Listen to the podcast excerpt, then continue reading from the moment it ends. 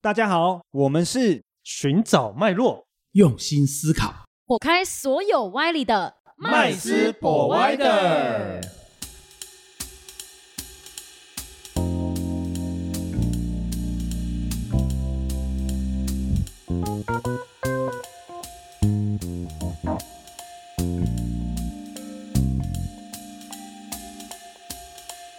Hello，大家好，欢迎回到麦斯博爱的，我是麦斯。我是 Rich，我是 Vanessa，今天呢很开心又要跟大家来分享一些比较特别的交易方法。哦，好特别啊！对，因为其实大家都常常听到，可能市场上有什么海龟交易啊，是一放放了十年，好不好？对十年、二十年的，是或者是什么那种短线逆势马丁，对，反正就有好多种这种交易方式，是然后或者是周期的，或是事件的，哦也有事很件多的针对有人对专专做大事件，没错，是或是像什么非农啊等等，就是专挑这种 CPI 指数公布等等的对这样的时间。那我们今天呢，也特别邀请到了杰克来跟我们分享他的一个独门秘诀，就是他已欢经迎使用了一大段时间，而是且曾经用了这个方法自己赚到钱以外，还就是让更分享给更多的，不管是学员也好，嗯或者是呃身边的朋友，或是嗯哼需要帮助的人。是那我们今天也请他来跟我们分享一下这个方法呢，叫做时时间间操盘法。操盘法没是错，欢迎欢。迎欢迎，好，跟线上听众伙伴们，呃，大家好，那我叫杰克老师。那在过去啦，就是说在这几年的时间，过去这六年的时间，就透过这样一个交易的方法，嗯然后帮助了大概两三千位的学员跟伙伴开始在投资上面有另外的一层收入。那我嗯觉得最大的不一样就是来自于这样子的交易的方法。其实嗯严格说起来，也不是我独创的，其实在我嗯们哼这个业内已经非常久的时间。嗯从电脑个人化电脑开始普及了之后，这样子的交易方法其实就一路持续到现在，嗯大概已经有二三十年的一个时间。那这样子的一个交易模式，算是一个被时间验证，但是其实我们不太能够跟别人这样讲。最主要的一个原因是，如果这么简单就可以赚钱，那谁还要大家都自己赚就好了。对啊，谁还要嗯投基金呢、谁还要什么做什么嗯保单啊？干嘛是的？对嗯啊是一样的逻辑。嗯，那所以在过程当中啦，其实也是最主要的原因，就是因为它相对来说是非常非常简单的一个交易模式。嗯那这也是最困难的地方啊，因为大家不太相信这么简单的方法可以赚钱。嗯嗯可是，所以我们就只好讲困难一点，对讲困难一想点，办法给他一些理由，告诉你说最近政治啊怎么样。像嗯我现在每次每个礼拜做报告，对，嗯我明明就知道说，其实就这个日期要买进，就这样子。然后我就要去找一堆理由，然后看为一堆什么要买报纸进？对，我要给他一堆哦的理由，嗯然后让大家觉得你很专业。嗯，哎，真的呢，我有这种感觉，一般就是不是都大道你要把至没有，简吗？应该说对你越简单，他越不相信。所以是现在的人都喜欢把简单事情复杂化。啊那这样对听起来比较专业，对对对对对这对，样才收得到管理 费。对，就让人家知道说，哦，你是真的学很多东西哦。对，你的文凭不是假的。 对，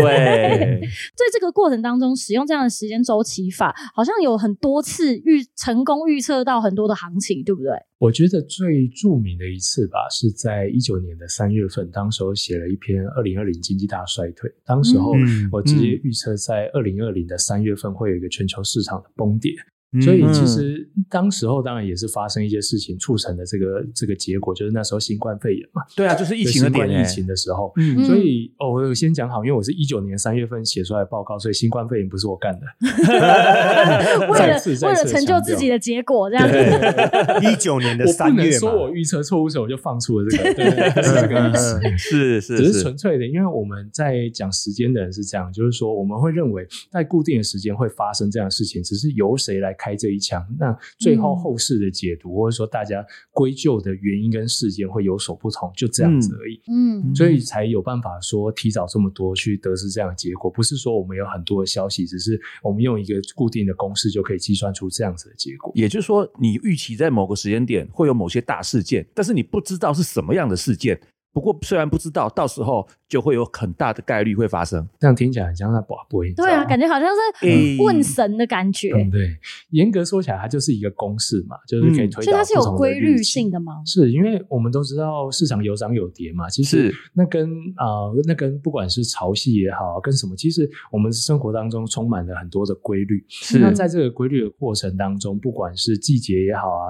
举例子嘛，我们最常听的华人都知道，就二十四节气嘛，啊，对，嗯什么时候要做什么事情，那个其实都对是规划好的。是其实，在投资的这个领域，我们把数据把它输入进去的时候，也会发觉到这样子很明显的一个操作。那在市场上有很多像这样的偏门的交易模式，嗯，我听过最有趣的是以太阳黑子的放射性周期来计算。哦，这个我好像有听过有有有哦这个这个有，这对个有这个这个我我们们有有之前有讨讨论论过，对，哦是严格说起来，这是符合规则的，因为嗯人就是一个在这个世界上的一个，不管是以生物也好，那我们会根据这样子的时间，或者说举例子嘛，人都有情绪的这个脾气。是那有些人讲说女生才有，其实男生也有。嗯对你去观察自己什么时候特别容易生气，只是什么时男候生比较不明显，对没有一个不常发现准确的对检测周期标哎准对真的对欸，对我姐就是这样子哈。为什么今天心情不好？因为下雨啊，下雨就就就这样子啊，我不知们道为只什是么比较容易有起伏，比较明显。是。对嗯那男生明显是在哪里，在心里面没有表对对现出对，来。 对对对嗯对，男生比较好，那个冷静、坚毅、刚强一点。所对以，其实真的会有这样子，不管是看天、看星象啊，或者是那个，就是它本身就是有一个规律在的。嗯是而也且就是说我们是自然法则里面其中一一环嘛，其实我对们啊就是自然界的人嘛，以对啊严格说起来，我们也没有特别到哪里去。嗯对，嗯我们还不是要吃饭睡觉，对吧？对嗯，那这样子的方式啊，其实刚刚有讲到说，呃，一九年的那个报告成功预测二零二零年三三月月的一个大崩跌嘛。嗯，嗯那其实，在过程当中是有依据什么的一个规律吗？是看线图吗？因为其实蛮多人会说，哎，线图或是看形态是来去定说，哦，我觉得这是可能 M 型出现了，然后一个凹槽出现了，然后接下来就是什么事情要发生了。呃，嗯严格这样讲啦，其实，在过去我们也一直在研究说，到底这样子的方法是不是可行，嗯就是俗称大家常听的形态学啊，嗯或线形的规律，那嗯或者是一些所谓的人家讲的什么江恩啊这些的嗯这些技术方法。是所以我们后来发觉到一件事情，其实我们都想太多了。嗯我们就是把这个市场上面，就是其实它就是固定的时间。你严格有人讲说什么，你的时间周期是很复杂的东西吗？嗯我说其实就不是啊，嗯它有点像，嗯，我举例子好了，你初一十五要拜拜，对不对？对，对，好，我就我们的交易模式就差不多 这样，固定的， 啊就加减几天，就这样子而已。那这样我懂了，所以说嗯因为就是这么简单哦，那所以说你必须要找一些其他的理由或者是报告哦，让可能学员们会觉得哦，原来是这个有一定的这个逻辑跟脉络可循的那。我就好奇，这个二零一九年这个报告的内容是什么？其实当时候我们也说了一个蛮有趣的东西，嗯因为当时候为了要佐证这样的概念，不是纯粹的加几数字的这种这么单纯的数学，所以是当时候还要讲啊说啊那一年是那个嗯是鼠年，对，数年往往在这个鼠年的时候都会产生一些跟疫跟疾病相关的东西，嗯我们说卖这些东西，哦对。嗯对，那在整个过程当中，就会觉得蛮好笑的。就为了出那篇报 告，还去还去翻了一堆的资料农。农民力要拿出来翻要。想办法把它串在一起，对然后穿凿对对附会一下我。觉得这对个也是因为老师有一些就是玄学的一些背景跟底蕴，才有办法去讲是这些东西。因为举例子嘛，二零二零的再往前的这个啊，往前六十年吧。嗯，那当时候的话，也发生在世界上也发生很大的一个事件呢、啊我记得好像是大饥荒吧，那个时候嗯中国一九六零年嘛，对，差不多那个年代的时候，我记得当时候好像是。呃，文化像大革命中国中国现在不太能够讲，就是那个时候就是出现所谓的大饥荒的时候。嗯哦，嗯就是什么三年自然灾害。对对对对哦，对对对对对对有对没有对，印自象然灾害，自然灾害。对，嗯他们这样讲啦， 哦对对 OK 对，他们讲自然灾害，嗯是但其实我们后来又发觉那其实是人为的嗯，啊就其实文现革在呗那现在嗯这样子说起来，我们二零二零就是我们是讲是自然灾害嘛，是不是也代表可能过六十年之后就验证了啦，对对对对对对对，对六十年后回来验证，那个应该又变成是有另外解读方式他对，啊怎么都从大陆那边发生， 都是哦 因为，我毕竟毕竟他人多嘛，啊地人多大人多嘛，容易发生哦嘛。因为基数大。对对对对我懂对我对懂对啊对。不过刚刚听老师这样讲啊，就感觉就是呃，时间操盘法的好的这个好处，好像是它其实是很简单的一个定律，然后但只是说会发生什么事情不知道。那但是听起来就觉得好像我们嗯，就是真正掌握这个这个秘诀的人，他又他又觉得说，其实所有的事情都只不过是。呃，会发生什么事情是不重要的，但是你是本来就会照这个定律去走的、嗯，因为其实这种我们很常会使用在可能像总统大选，嗯有时候总统大选预测行情啊，嗯有可能就是哦，这时候股市会涨还是会跌，这个时候就会很多人就做这蛮件多事事情。后诸葛，对对对，感觉上啊但是你预测对了，你就会说啊，不过就是这样这样这样嘛，或者说嘖是因为什么什么什么，其实严格说起来，如果硬要这样讲的话，我觉得我们在这个算这个派系的人，我们很喜欢去做一些很或者让人家很不舒服的事情。因为举例子，我当时候在我记得是在两年前，然后当时候七月份有一个公开的活动，嗯嗯那当时候他就说，你既然是交易的嘛，那你至少要说出点什么。嗯所以那时候呢，我就算一算自己哦，那时候九月三号那天要跌，嗯然后结果当天呢，那个时候好像连续了两个礼拜，然后大盘就跌了，就纳斯达克我记得就跌了快十趴吧，就嗯那一嗯系列就跌了十趴，然后人家就会觉得你很准，是嗯因为你可以预测到日期，你可以预测到哪一对天会跌。那个名牌报的很准只是确，不知道事件，对，对，然后那当时候大家也去看啊，当时候新闻也没发生什么事情啊、嗯就那时候连续跌了两个礼拜好，像就是你说跌，哦它就会跌。对，就那种感觉，所以就 很很适合显摆的一个，哎 这招招数不错，我觉得对就对对大家看到它就会膜拜了吧？然后对对适合对做对一件事情叫赌博，就是跟人家讲说，我告诉你那一天会跌，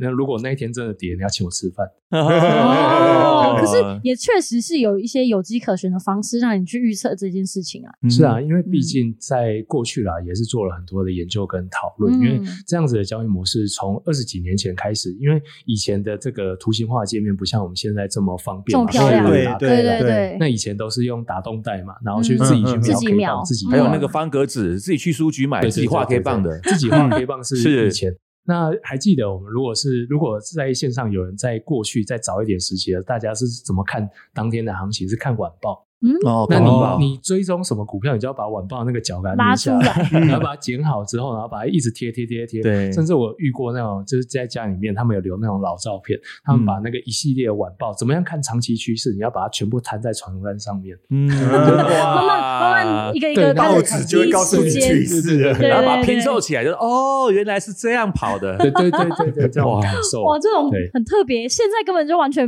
现在的交不需易要嗯者大概没很难想象以前的这种操作模式。是那老师可以跟我们分享一下，透过呃像这样子实验周期法的一些成功的案例吗？或是有没有就是失败的，或者是因为我们有时候说时间周期它是一个周期，它不是说某个时间点，可能是一个时间段。嗯那怎么去从时间段跟时间点当中去做判断，可能不是那么准确。我觉得最直接的一个方法啦，的确时间周期它不是一个百分之嗯百的方法，所以我们才要挂停损。嗯可是以我们这个基金管理人的这种操作方法，我们每一笔最高的损失就是本金的一 percent。嗯那一 percent 的情况下，它算是一个最安稳的一个选择。因为我举一个例子嘛，假设你的本金赔掉了，啊因为我们个人投资者其实严格算起来，个人投资者承受风险的能力比基金管理公司还要大很嗯多。对大很多，他嗯可以亏都自己的钱，他可以亏一次亏一半嘛。对，嗯对然后呢，可是你要想哦，你的本金一百块跌到五十块，你要赚回来是赚几趴？你赔是赔赚一100趴赚一百啊趴，赚一百趴嘛。嗯嗯所以这个比例是不符合规律的嗯是那我们那时候的为什么是一 person？是因为它这个这个赚赔的风险基数算起来是比较大的，嗯所以呢，它这样的损耗比较小。举例子，我们最高一天能够或是一个礼拜能够承受最高的风险就是五 person。嗯那因为赔啊一百块赔五趴变九十五，对那九十五块要赚回一百块，只要赚五点二 person。嗯所以它是严格说起来是一个比较舒服的一对个嗯过程跟数字。是那你在这个过程当中，你就可以接受有赚有赔的过程。嗯对，那我们只要做到一件事情，就是说你只要交易对了，方向对了，你就让它放着跑。嗯所以我们曾经做了一件事情，像我们在两年前，我们美债那个时候大量做空的时候，一放就放了半年。嗯嗯可是你说我们真的算啊、呃应该这样讲，就是说，难道它中间起起伏伏，照多赚少赚，我们都没有感觉吗？其实也是有啦，应该很有感觉吧但是我们会定期一些规规则，是我们要照着这样子自己规划好的一个规则去决定到底什么时候要挂停损，什么时候要出场。嗯那你只要做好这个规则，你在这个规则里面，你的情绪其实就不重要。嗯对因为在市场上面，我们很强调的一件事情就是说，你真的要遵守自己的一个操作交模易式。计划，嗯这跟这样子的方法，因为我们曾经有听过一种交易的方法，我们俗称叫做 JJI。Just jump JJI it, just jump it，就是我不管了，我就想进去。哦，当然，我们那时候在学院有有人有这样的状况啊，他就说有没有可以盯盘的策略，有没有可以这样子可以短线的操作？嗯我说其实也有啦，但我我那时候就决定做了一个建议，我说你就分两个账户，嗯嗯假设你有一百块，你就九十块放在大的账户，你就照着我们的规则走、是啊，另外十块钱你随便 玩嘛，对对对对对对，那反正就就是 all 一 in 嘛，个也没有什么风控嘛对对，，那就是你的 casino 这样子，嗯你对想玩就玩你。想怎么短线就短线吧。对，嗯所以那后来当然他的这个主主账户就赚的特别多，嗯，对嗯那他的小账户就有赚有赔。时对间那组小对的照赚组，对，嗯那小赚小赔，那当然他久了之后，他也是觉得啊，原来这样子大的账户这样嗯，照着规则才会赚钱，嗯但他还是没办法放弃小的。因为他还是很想要进所以，他不是啊要转进交房易嘛，子他只是爱刮嘛。所以重点是什么？就是你不能违反你的天性。你喜欢嗯赌的人，你还是可以交易，但是你给自己一个比例安就是全比的较空间赌。嗯那在这个过程当中，你就可以尽情的发挥你自己的想法，你也不会压抑你自己。嗯那你又可以就做到赚钱这件事情，嗯，因为大家最终的结果是想要赚钱嘛。是可是难免你自己会有一些想法，会想要去做。嗯对就感觉就是情绪还是要有出口，知道 吗？哪怕哪怕十块钱让我赌也好啊啊你嘛，明明就是赌性坚强的嗯人，然后你你硬不要能跟压他抑说，他，对你硬要跟我说，哇，你要遵守，今天不能进场，进了一张单就不能进第二你张嗯你。压抑他，他就真的把 all in 拿去赌。我跟你讲，对，小时候哦，我妈妈拜拜的时候都不能叫小孩先不能先吃，嗯，后来都被偷吃，对吧？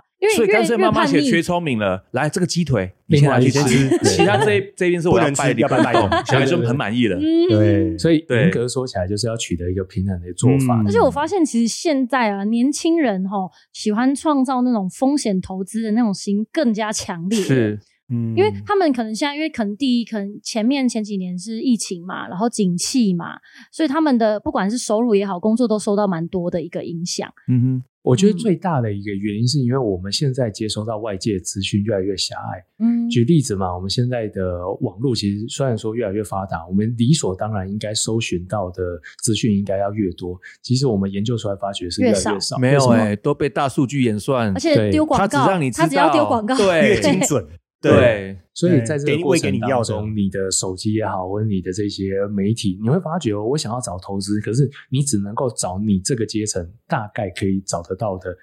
的方法，嗯跟他们是愿意投放的广告的没地错方，，因为你会发觉你的手机正在监听你在到底最近在聊什么对，嘛。这是非常可怕的事。所以在这个过程当中，你就会发觉到一件事情，就是你会觉得好像呃越来越，我越遇到越来越多人觉得投资是一个很重要的事情的原因是什么？是因为他觉得其他事情都不能做，其他事情都不赚钱，所以只能做投资。嗯我翻身只能靠投资。嗯可是我也发觉到一件事情，那大家就开始慢慢的淡忘掉一个很重要的事情，就是到底自己到底喜欢什么东西。嗯所以在过程当中，为什么我会希望他们在交易的过程每天都只交易个十几二十分钟？哼，嗯不要花太多时间，是因为第一个你不能够影响你的生活嘛。嗯是啊，那举例子，像我小时候，我的父亲是完全不做投资的，嗯那我的母亲她是很倾向于她做，我母亲做股票哦，她的胜率是百分之百，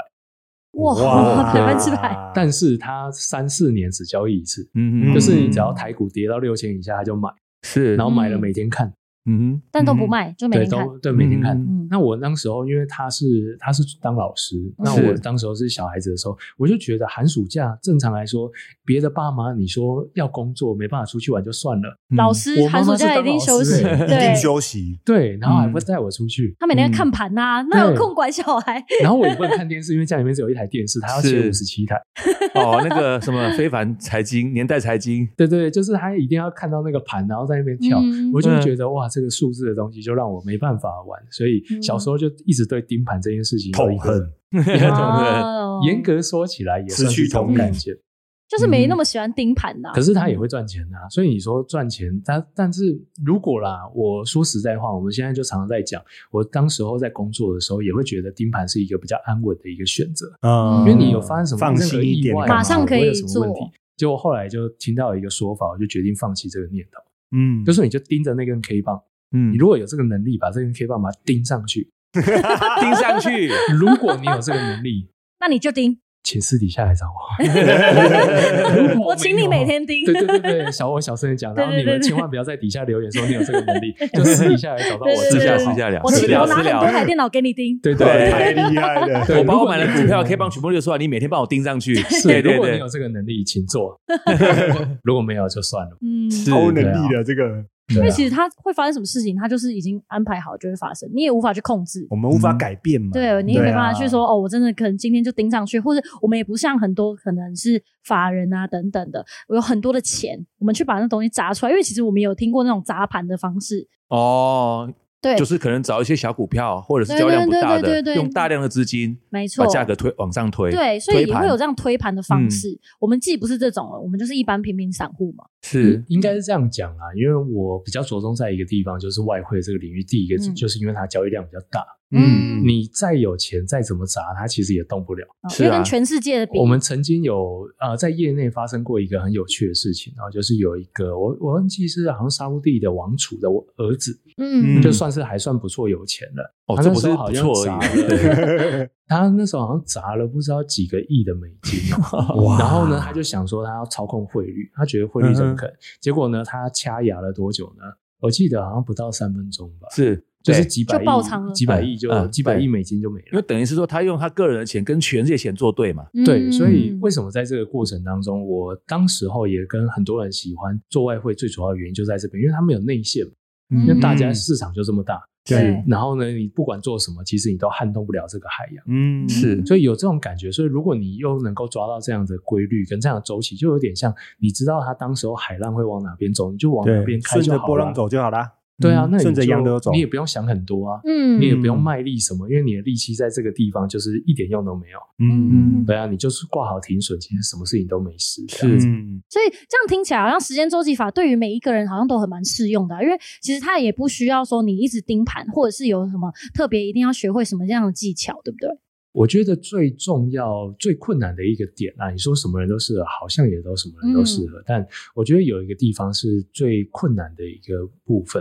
嗯，就是你要学会放手，你不能觉得说自己要学更很多哦或是想要嗯追求更好，因为在投资的这个领域，真的不是一个像什么记忆啊，因为我是严格说起来，我在高中的时候是学工科的，对那我们在功课里面都会想说，你要自己把自己的技术钻研的更好，对，嗯那你是出错率就会更降低良率是良然率后提高。对啊，嗯这个理在这科个应该过程是很科学啊，很对啊看数据的。那嗯这样子的逻辑来看的话，在交易上面你就会很辛苦，嗯，而且尤其是在我们华人的教育，其实我们都很讲究对错，所谓的填鸭嘛，嗯嗯对什么样的情是况做才会对，什么样的对情况做才会错。对，可是你会发觉哦，在市场上面就饶是以马 吧，人生已经那么多规范了，告诉你说什么该做什么，那你又看了一堆书，嗯哦，所以做交易要怎么样，给自己一堆的规则。嗯我觉得这样子，呃，没事找一个东西来辛苦，还不见得赚得到钱。嗯那我觉得这样也太累了吧？嗯哼，嗯对，啊所以其实听起来是很多人就是在学交易，是一直在加法，一直在加很多东西。我要是学，对对对，我要对学 K 棒，我要学形态，我要对学技术面、筹码面，我去分析总经等对等嗯对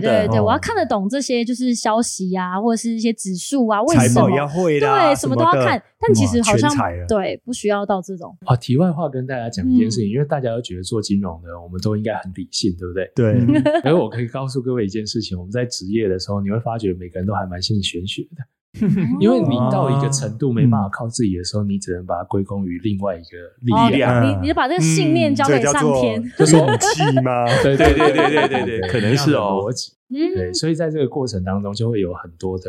呃，应该是这样讲啦，在我们当时候在开玩笑，就是华尔街的命理师其实赚的比任何地方的命理师都还要赚钱。 因为所有交易员都要去他问找他问事，因为严格说起来，你在命理花的钱比在心理智商花的钱还要多很多。哎，某种程度来讲，他应该算个心理智商吧？我觉对，得严格说起来是因为给你一个出口嘛，宣对泄告诉你这个时候就是会赔钱，所以你不用担心。你做嗯不是你的错，它是对本来就会发生对，对，命中注定的。 对对嗯，对对。然后我们最近嗯在研究玄学的时候也发觉到这件事情啊，嗯因为有些人就会觉得说我这辈子可能被骗啊，是不是不适合做投资啊，嗯金融诈骗嘛。啊是结果我们后来发觉到一件事情，就是人在什么时候会被骗，那其实都是算得出来的。啊哦而且在这个情况下，你有你的命定会发生这样的事件，所以你不要去磁场越弱的时候越会被骗这样严格说起来也不能这样讲，因为通常被骗的都是聪明人。哦哦你要知道，你身边被骗的人，其实他们都是很精明的，才会被嗯骗太会算，对太会算、太看的都是一些很理性的东西，嗯很面向这些东西，反而最容易被骗。这算聪明反被聪明误吗？应该是这样讲吧。你想要看的东西，它比较好制造给你，你就比较容易相因为信。你就会相信嘛哦因为他大概知道他知你道是看这些东西的人，对哦他做嗯所以给你越理性的人就越容易在这个过程当中会越陷越深。因嗯为本来像举例子，在这个时代里面，其实我们很充斥着说什么我们要用好呃，我用好的债去赚钱，嗯，对就是举债嘛。哦，就是好就是在对啊，如果你去假设你去跟银行借利息几趴，那你你的投报有几趴，你就可以借出来。财务要杠杆啊，才有可能会获利啊。是，其实，在这个时代里面，我觉得啦，这是非常非常危险的一件事情。嗯嗯我曾经有一个学员，我们做一对一的时候，我就这样说，我就说，嗯，你现在这样子一个月大概可以赚六万多块。嗯，结果他就说没有啊，我现在一个月四十三万。嚯，哇哦，然后我就想说，不对，这个我不我没有算错过。什么？ 我后来就问了一个问题，我就说你应该做借了不少钱。他说对，然后我说嗯利息加起来要多少？他说每个月要还三十七万。哎，没错那，就是嗯那六就是万六啊，万哎，扣成是六万，没，错，那呢，我就想说，好，那也没错。那他嗯这样说，他赚四十几万，其实也没错。嗯对只是他没有算支出的嘛，对啊，然后我就他只说，算毛利那个入毛利进入，没有算支对出对嘛。对对，没有，他算现金流，啊对现金流现在很流行的一个名词，对对对对，这是这十来年很流行的一个名嗯，词。是可是，就是在这个时代里面，我们越来越要担心的一件事情，就是说，其实它是走在一个风口浪尖，嗯因为它的所有的结构，万一哪个层面出现一点问题，它都入不敷出，对而，且会面临天量的一个债务。就是说什么资金资金链资金断断裂裂，对对对，所以最常出现的要，如果你只是单纯自己投资发生一点事情，其实都不是什么太大、嗯太困难嗯对的事情确。实，结果我们就算出来，很多人命中就可能到六七十岁啊，会做出一些决定啊，让他赔了一些钱。嗯我后来发觉，在这个情况下，真的通常都是跟这个诈骗比较有关系。嗯所以你会发觉哦，有些老人家他们会去，也不一定是老人家，现在年轻人也会做了，只是有些人会拿房子去抵押嘛，对对对然后哦，然后买车子去超贷啊，去做这些事情。嗯可是严格说起来，在这个东西，因为掌控权自己越少的东西，其实是就越要担心。嗯所以举我啊、呃举我自己的例子好了。我曾经在呃，应该是说我身边的这些伙伴啊，因为他们都有任何事情都会来找我问嘛，就是我的学员啊这些的。嗯那当时候有一个。呃，当时候有一个姐姐吧，她当时候就问我一个问题哦，她说她其实一直在投资这个领域，她都觉得她觉得应该要自己可以做，嗯可是呢，她一直觉得她自己学不来。那当时候就有人介绍说，那不然就去投资什么商品。那他当时候就做了一件事情，就是他把房子拿去贷款，嗯，对哦然后呢又就就又去做超借贷钱，或者对是超贷然后加上他本来是公职的，嗯就是对军工教的，嗯所以他的贷款利率又很很第一是对，然后嗯他又直接去做这个借贷，结果当时候呢就发觉说他投资的这间公司后来就走了，就跑了就对了。哦他是被骗啊嗯，对对啊，啊，所以在这个过程当中，那他就说他想要在投资上面可以好好的去学习嗯真的、正真的要规的下定决对心这样。那当然，他现在也开始慢慢获利起来。可是你说他要一口气把这么多的钱跟债务一口气的还清，其实也要花一些一一段路。嗯，可是我觉得这也就代表一件事情：如果很多事情是命中注定，你也不要去责怪自己，说当时候到底为什么做了这个决策。嗯因为不代表你做错，只是代表有什么人扮演这个角色拿走你这个钱。嗯，那你也不要觉得说是自己是自己判断不好啊，甚至我有遇过那种就是呃，可能是自己的兄弟姐妹。嗯姐姐介绍弟给弟弟一个投资的案子，但是他自己投资也不错。嗯那当然，这个姐姐自己也赔了这个钱。是那但是弟弟的话，就会他就会一直有一种感觉，就是诶，如果当时候姐姐投资的时候，他就有劝就好了。嗯哦然后或者是姐姐就想说，如果当时候只有自己投资，没有就害是到弟弟，悔不当初的感觉是，对嗯可是你会发觉到一件事情哦，如果把他们两个人的这个，当时候我们就是玄学嘛，去算命嘛把它，拆开，对，把它拆开来看， 嗯他们在这个时间点都赔就了会遇到这钱个。事，所以呢，嗯只是由这个来扮扮演这个角色，所以真的不用去想太多。嗯我会希望我的所有学员都赚钱嘛，所以呢嗯，当时候为什么要学那么多有的没有的啊，玄学啊、身心灵啊，或者是风水啊这些这些东西，其实最主要出发点啊，因为学这些东西，严格说起来都不便宜。嗯，像对举例子，我们最近去做这个奇门遁甲，基本上学奇门遁甲没有个没有个几十几百那都是奇门有遁点甲困是难什么奇门遁甲奇门遁甲有点像是把三个东西去做计嗯算，我们算天时、地利、人和。是嗯地利就是讲风哦水，天时就是算所谓的时间，嗯然后人和就是看你的这个人的命啊，你在什么时间可以造命，可以做什么，嗯所以它是需要综合的。嗯 那当时候呢，我学这个东西最主要的原因就是因为，如果我自己一个人学，可以给两千元用，啊，这样学费就很算划算 便宜对摊底下来是对是对是对对摊对下来我就比较愿意花这个钱。嗯对严格这样讲，所以我就觉得是满足自己的好奇心之外，嗯也可以帮助一些人。是对，所以这样其实听起来，呃，不管是你是新手还是老手，其实都蛮适合学习这一套方式的，对不对？嗯因为而且尤其你又是更，如果假如说你是更没有时间去盯盘的，比如说可能像是那种呃医护人员也好，哦，或者是对啊医护人，我现在想想就是医护最忙的人是不最是 忙，然后又最累。是，对，但是他们其实他们的收入等等，其实也是相对稳定啊。嗯，，对，但是就是他们就没有那么多时间可以做盯盘。是，呃，我们在过去啦，就是说在二零二零的四月份，当时候因为全世界都在抢口罩嘛，那时候对是大家在崩跌嘛，对然后，大家都会出现一连串的恐慌的时候，我们那时候就做了一个小小的计划。那严格说起来，也不算。呃，也不算是就是很大量曝光的一个计划，我们就直接我就跟那时候学员就直接讲嘛，我就说，因为大家都在恐慌啊，大家做你做任何事情其实都没有太多好处，嗯是所以我们那时候就执行了连续执行了两年吧，嗯这个计划叫做医护专案。那医护专案只做一件事情，就是你只要证明你是医疗护理人员，嗯那是我就会把我自己的策略啊这些课程，我会直接免费送给他。免费啊，嗯那为什么要这样做？其实最主要，你知道，在当时候嘛，大家有口罩的啊，有能力啊，做什么便当啊，什么对对对养生餐啊，对什么都会送到医院对。，对，啊那你说做交易的可以干嘛？我们送花束也不是啊 送花束送花送 一幕，好像他也没时间，他连碰的时间都没有。对啊，那个时候就不是缺钱的时候啊，对那时候是也不是缺，那时候就算有钱，你也买不到医疗备品嘛，嗯那些器材。所以当时候我们就是最多的捐赠，大概就是医护医疗胶吧。嗯那时候我们也有做捐一些钱啊，医疗胶就是那种 N 九五，你一直挂在脸上，其实是会有一个凹痕。哦，对对啊但对对那个医对疗胶就可以确保它的那个病毒不会进去，那、但是嗯也不会在脸上面出现一个问，就是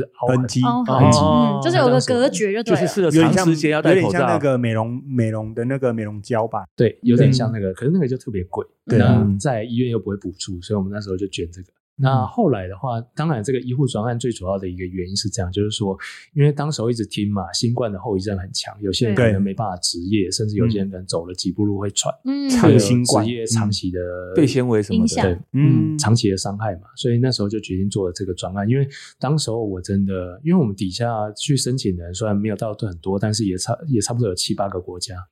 的这个医疗护理人员，甚至有那个纽约的重灾区的医生。嗯哦那当时候我会问他们一个问题，我就说：那为什么你要申请？因为严格说起来，在美国当医生算很有钱对吧？很有钱啊，对啊应该不缺钱啊。而且是医疗资应该源不像台湾那的医生那么忙哦，对，而且也就在美国是一张在医生国外，人家对这种技术人员其实都是蛮尊敬的。对，什么师嗯什么师就不得了，对对对对，所以在这个过程里面，当时候他们就有回答了我一个问题，他就说，其实在这个过程当中，他们要的其实不是说什么啊，要要想办法赚钱，他们不想工作，只是他们做这份工作，他们可以第一，因为那时候常在讲嘛，防疫形同作战。那在这个情况，他可以第一线，自愿第一线，嗯但他不希望是是因为为了钱，所以他要待在第一线，哦那种感啊受是不一样的。是，嗯这是一种使命感、道德感，对啊，而且甚至我听说那时候啊，我们很多医疗护理人员的学员，他们是在外面还要另外租房子，嗯，他们是不回家的。对，没办法，不敢我回家啦哇，对，嗯怕传染，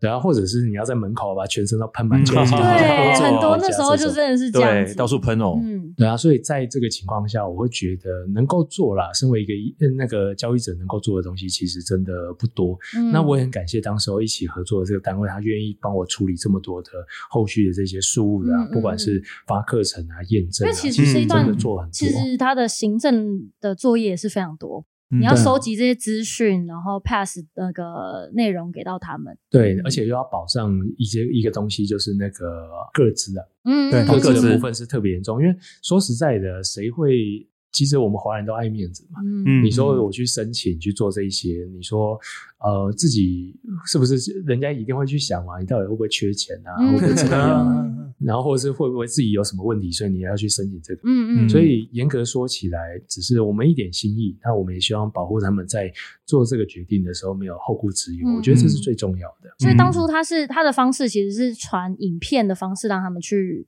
学习嘛。我们当然还是有线上的，就哦也是是做课这程个课程啊这些，嗯因为是当时候就是大家都转线上嘛。对对其实当时候业内你说没有谁做这件事情，嗯，严格说起来，我们投资这个行业好像真的没有。嗯呃对，嗯没有因为其实那段时间投资的人其实也不太好做 啦，相较之下，因为因为疫情的影响，很多的商品啊等等的，其实很多跟以前的那种跑趋势都不一样了。我觉得这嗯也是运气很好的地方吧，因为我们做外汇啊，其实这个东西严格说起来，我们没有受到没什么影响嗯几乎没有受到影响，是所以我们还可以顺利赚钱的情况下，就可以多做一些什么。那我觉得是最不一样的。嗯那的确啦，在当时候我，据我所知，好像没有其他老师做这件事情，嗯只是我们觉得啦，能够做就多做点，能够、嗯能够给什么就给什么。没错，嗯哼这个方式也刚好适合这样子的族群来去做使用。嗯对啊，嗯因为其实严格说起来，也不能说只是这个族群啊，因为嗯这个时代，你说每个人忙，其实每个人都很都很忙，对，对啊，而且当然这个方法，我们这种交易的方法还是有一点困难的啦。嗯因为我们都知道说，举例子，如果你要你要让身体健康一点，其实不困难嘛，每天多喝点水，要运动，就这样子而已。但对做不做得到是另外一回吃事。点营养的对执行力，执行力问题。 然后交易也是一样啊，每天交易个十分钟、二十分钟，这样就好了。那是也是有困难的地方啊、对，你要真能够切 断哦。嗯对啊嗯嗯要么就是你要固定要有二十分钟，这是一个困难；要么就是你嗯二十分钟真的要停下来，是去过你的生活。嗯对嗯因为有的时候现在真的是一个很方便的时代，手机就可以交易。对哇不得了，哎那也会遇到一个问题啊，你会手痒想按它，对，嗯哎来看一下现在赚多少嗯赔多少。嗯我觉得这也是最辛苦的一个地方。所以是它其实可以每天做的嘛。是啊，是可以每天做，哦所以不是然后说像每次可能预测，比如说现在我预测明年、今年可能十月五号要开始 有涨有跌哦这样子的吗我？们时间的话，周期有不同的，有季节的，嗯有对嗯天的，有月份的，那个都有不一样的操作，甚至有一天的固定那几个小时。去做交易嗯所以它就是你可以符合自己的生活啊，有些人不肯、嗯不愿意放那么久，那就不要嘛。对是对对啊，所以我觉得配合自己，为什么后来还会去做说跟每个学生一对一，其实也会去找到他比较适合的交易策略。嗯对，嗯哼因为我的学员年纪最年轻的十七岁，哇未成年呃欸其实还有更低的，因为嗯那个嗯嗯爸妈学完就教小孩， 哦 然后他很好笑，就是我曾经有一个学员，他就是他太太，对嗯她不能够接受她老公做投资，因为小时候她家里面好像投资赔钱失利赔钱失利，不好的然后她家里面就经就就开嗯始潦倒，然后她就发觉她自己老公又开始做投资，她就很紧张。嗯，结果她老公又做了一件事情，就是把说啊这个就是什么规律啊，这个数据先把它在这教边啊会，然后就开始告诉他说，所以你可以放心，你可以安全，而且这个风控是确实的。嗯嗯然后结果我隔了大概几个月，我就问那个学长，我就说：“哎，你最近投资做的怎么样？”他说：“其实我已经很久没有投资了，多老婆在都是她老公做做，这个灾，所以其实也不 错。”然后嗯再来，我年纪最大的学员大概都七十几岁。那嗯哇七十几岁，你说呃，如果你本来就有经验，那当然没什么问题。是那也有那种完全没有经验，从零开始的。嗯，可是我觉得在这个时代里面，反而年纪越来越大，可能对投资的需求也越来越多。因嗯为为什么会这样讲呢？因为现在平均寿命，像我爷爷就活到九十岁。嗯哦那接下来，我记得按照卫生局的统计，我们二零五零年的话，人均寿命会到一百岁。哇，那二你零六五十零五岁退休到一百岁，你有三十五年的时间呢、哇哦你要怎么可能？而且要以做什现么在基础的 通膨，二十年涨一倍，物价涨一倍，是你怎么可能现在存的钱够那三十五年用？对，啊，对对啊。所以我觉得投资是一个什么时候都不迟的一件事情。对是嗯，对，当然你也可以讲说啊，你你在教投资，当然这样讲。可是严格说起来，如果事实就摆在这边啊，对现在通膨跟以前又不能比，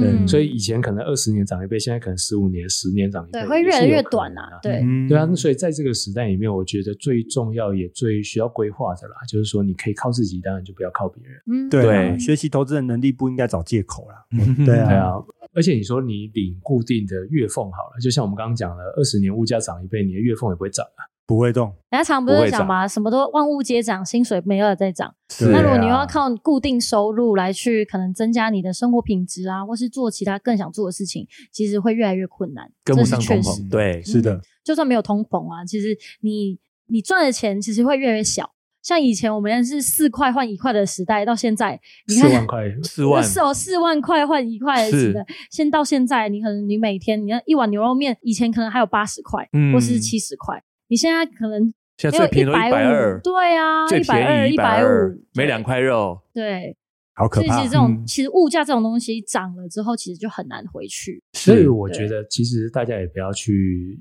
因为我觉得啊，在这个民粹的时代里面，大家都会把这些物价、啊、通膨啊，把它怪罪在别人身上，啊什么、嗯嗯都是老板不涨价，其实老板也不容易， 好不好？对他啊，他因为支出也是增加当中、欸，哎，对啊，对因为他第一个他支出是增加嘛，在在这个年代里面越来越难赚钱，我相信是大部分人都有的共识。嗯那所以当然他也不容易啊，他得选择举债，然后让你过好日子，我觉得也蛮辛苦的。嗯，所以在这个时代里面，我觉得可以靠自己，就不要靠别人。那是这当然是最容易的啊、当然，如果你要讲说，那你投资这么简单就可以赚钱，你当然有这个借口，呃，或者说有嗯这个说法可以这样自己这样讲。可是我是其实说实在也是这样，因为毕竟在这个时代里面，真的你说你要靠小孩子孝顺你，然后养活你的后半辈子，我觉得应该在这个时代越来越不现实，不现他实，不要嗯拿太多他不要钱走拿，就对错他了不要从你这里拿走，就是那个。他不是他回来不要要太多钱，嗯就已经是孝顺。看是养儿防老还是养儿啃老，对，不好说，不好说所。以其实这样子的方式，其实让大家都可以在投资上面可以去，不管是赚钱也好，或者是完成梦想也好，其实都是蛮重要的一件事情重。点是要过生活，没错，对不对所以呢，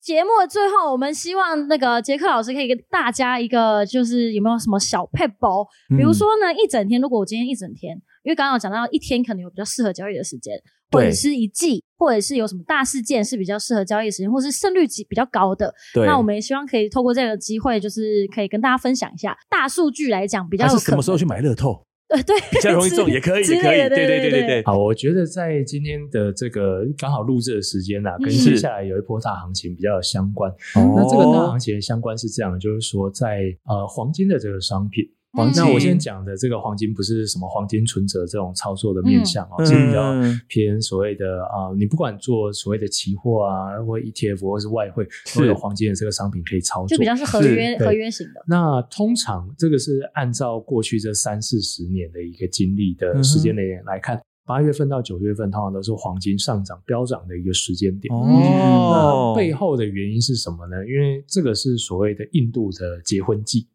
哦，哦，对，印度人最爱黄金了，对，，那他们在结婚上面，基本上你如果说像香需求港，提他们高了他们嗯带黄金、结婚带黄金可能是租的，然后对对， 那个黄金是一片一片，但对他们不对一样对。哦他们印度的那个民族性是金我要条给，金块就是他这是他最后一次可以给他的小孩子钱的时候。嗯嗯嗯嗯对，所以他们你会发觉，那种印度他们办婚礼的时候，那个新娘有没有手要扣着？嗯，原因是对因为他们那个金镯子一路的背到手臂上面，对那都是要给他的。哦然后呢，这些黄金为什么他手要扣着？因为如果他手一放下，掉会直接去拉全部掉脱臼下去直接拉哦脱臼，拉脱臼，哇，啊，所以按照过去的，但当然这个在疫情前特别的明显啦。疫情的期间，当然要办婚礼就特别困难。对，是那现在又慢慢复苏的情况下，就有这样子的一个可能性。是那对当时候就在他们基本上印度会买下全球流通黄金的百分之七十以上，嗯哇所以在这个情况下就会产生一个非常大量的一个买盘。对，哇那这个季节性的规律，当然我们是从我们是数字统计下来再去找嗯是原因，才找到这样子的一个结果。嗯，哦所以也不是一个太困难的一个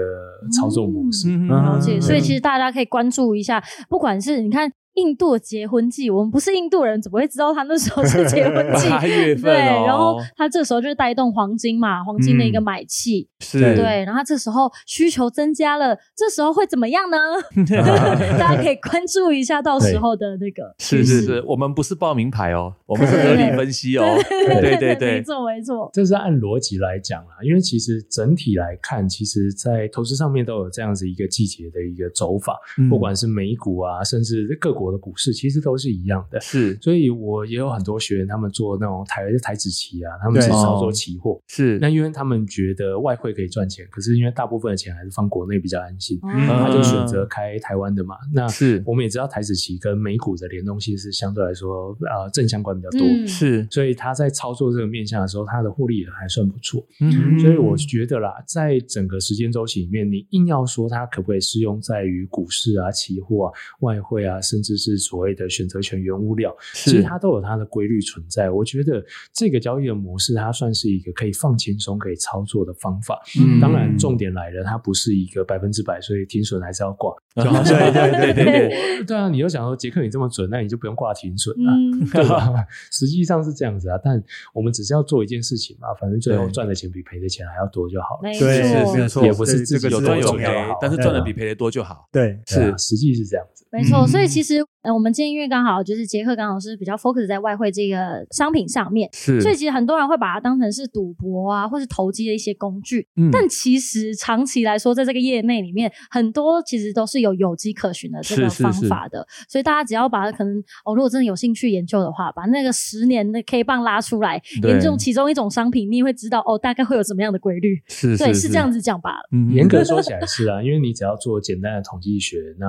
呃，当然如果你有这样的能力啦，那嗯你自己操作，其实你要找出这样的规律也不是很困难的事情，嗯只是相对来说，你去买这些数据就要花一大笔钱。嗯因为据我所知，我们要买到 TIG 的资料的话，二三十年大概也要花台币将近一万吧。嗯嗯嗯，一万块，呃，不是不是台币一万，美金美一万。金一万，因为在我记得，在整个过程里面，而且还不能够买到太久以前的，，对，嗯太久以前的好像要另外算，是，所以以那个金额就是就要花更多成本了。那只是因为之前我们待在机构，所以有这样一个资源，我觉得得也算是很感谢吧。因为一开始我进入到这个行业，就是在有这样风气的一个交易的环境下，嗯嗯嗯，那我们也希望通过今天的节目，然后杰克老师的分享呢，让大家知道，其实用日常中的一些时间或者是一些哎小技巧，可以是轻松的运用，然后赚到不管有没有赚到第一桶金，但至少我们刚刚讲到很重要一个点是是赚的比赔的多这样就可以了，然后好好过生活，嗯没错，对没错。那也非常感谢杰克老师今天到我们节目跟大家做分享，谢谢谢谢那我们下次见喽，拜拜，拜拜拜拜。谢谢今天的收听。如果喜欢我们的节目，欢迎在 Apple Podcast 订阅留下五星好评，FB 粉砖追踪按赞，不吝啬将频道分享给身边的好朋友们哦。有想问的问题或想听的主题，也欢迎留言私讯告诉我们，在节目上让专家说给你听。麦斯 Provider，下次见喽。